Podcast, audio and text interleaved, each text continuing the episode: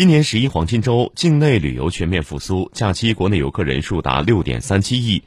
记者从阿里巴巴公众与客户沟通部了解到，虽然海外疫情阻止了人们出国旅行的计划，但云出境逛街照样可以买全球。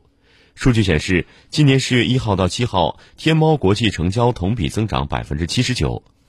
黄金周一到七号，天猫国际上冰岛、摩纳哥、古巴、希腊、丹麦等小众旅游国家商品成交增长迅猛，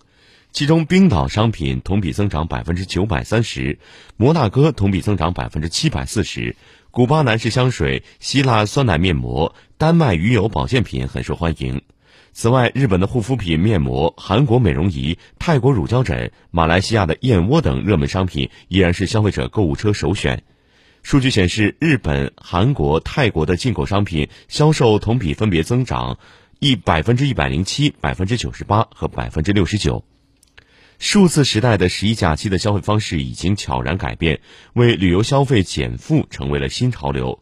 天猫国际总经理刘一曼表示，线下逛街体验、线上下单的轻松出游方式开始流行，购买进口商品免去了线下免税店和专柜的排队苦等。线上购买直邮到家的轻松体验，加上国庆假期平台促销带来的划算价格，都让消费者越来越理性。